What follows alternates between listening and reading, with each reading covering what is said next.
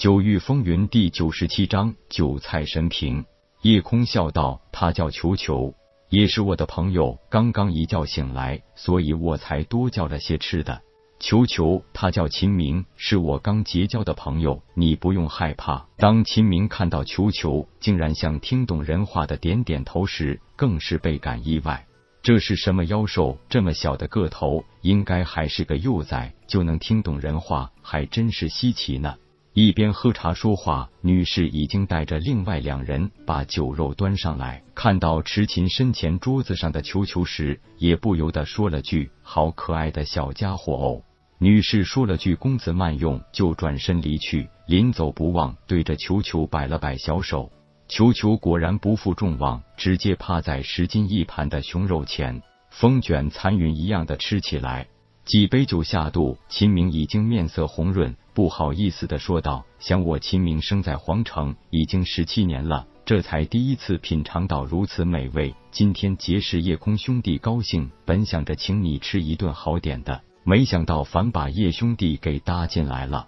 不如以后我就跟着叶老大混了。”果然如秦明所说，他和叶空两人没能吃光那一盘熊肉，反而是小不点的球球不但吃光了自己那一盘，把叶空两人吃剩下的那些也都吞进肚子里去了。秦明看的眼睛都直了，一个拳头大小的小不点儿，那十七八斤多熊肉都吃到哪里去了？就算撑饱肚皮，也不可能装得下那么多的肉啊！虽然武者们都知道妖兽与人不同，很多高级妖兽在吃掉其他妖兽尸骨时，一边吃一边就已经把妖兽尸骨炼化成了能量，所以妖兽往往可以吃掉比自己身躯大的东西。可是球球自己没有一斤重，吃掉十几倍重量的东西，就真的让人有一些匪夷所思了。就连女士进门来，看到小肚滚圆的球球躺在桌子上，用前爪拍着肚皮，一脸人性化的惬意表情时，女士也早已忍俊不禁的笑出声来。笑了一阵后，女士道：“公子对小店的酒肉可还满意？”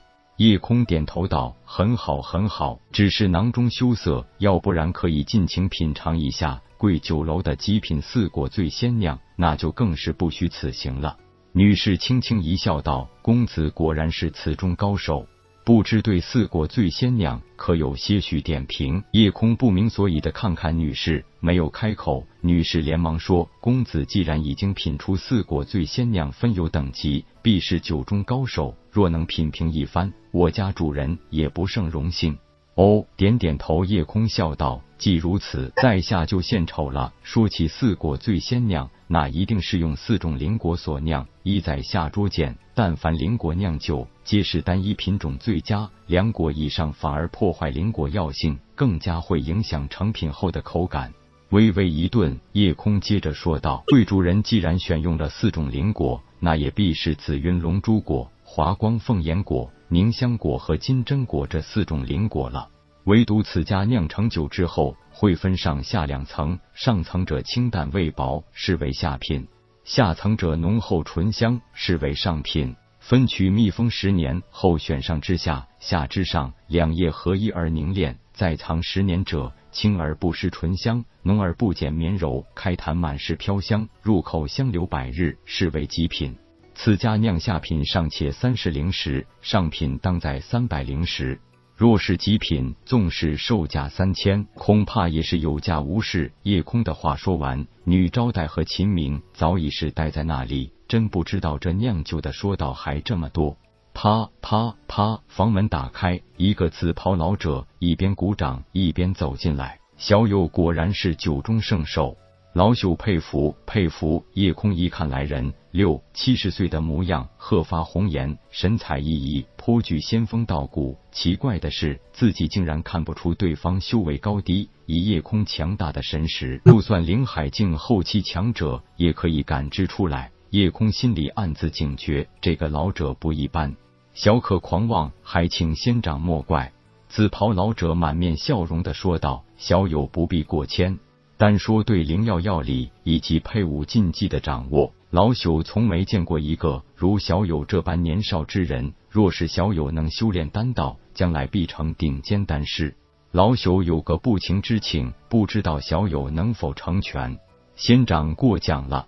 若是仙长有所差遣，小可自当尽力而为。仙长有话，还请赐下。小可洗耳恭听。看着这个知书达理、不卑不亢的少年，老者轻抚胡须，笑道：“想来小友对金鼎商会并不陌生吧？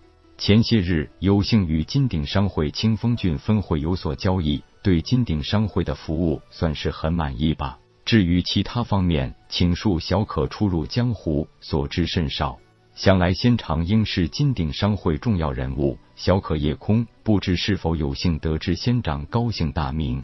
原来是夜空小友，老朽金鼎商会神风皇城总会杜如海，想请小友到寒舍一聚，也好与小友尽情畅谈，不知小友可否赏光？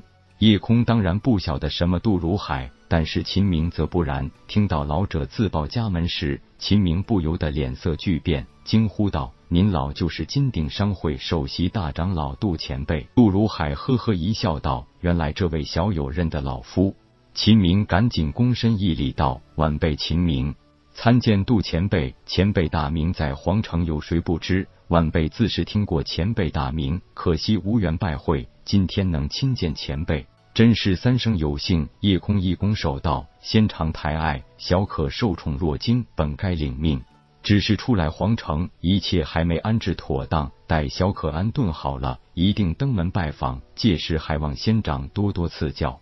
杜如海随手递给叶空一块玉牌，叶空双手接过。杜如海微微笑道：“这是老夫的信物，对小友兴许有些用处。如此，老夫也不打扰你们了，就翘首以待了。”说完，对叶空点点头，转身出去。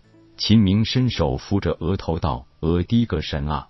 兄弟，你这也太有面子了！你知道他是什么样的存在吗？叶空很淡然的说道：“你不是说了他是金鼎商会首席大长老吗？”转头对女士说道：“姑娘，我们吃完喝完，也该付账走人了。”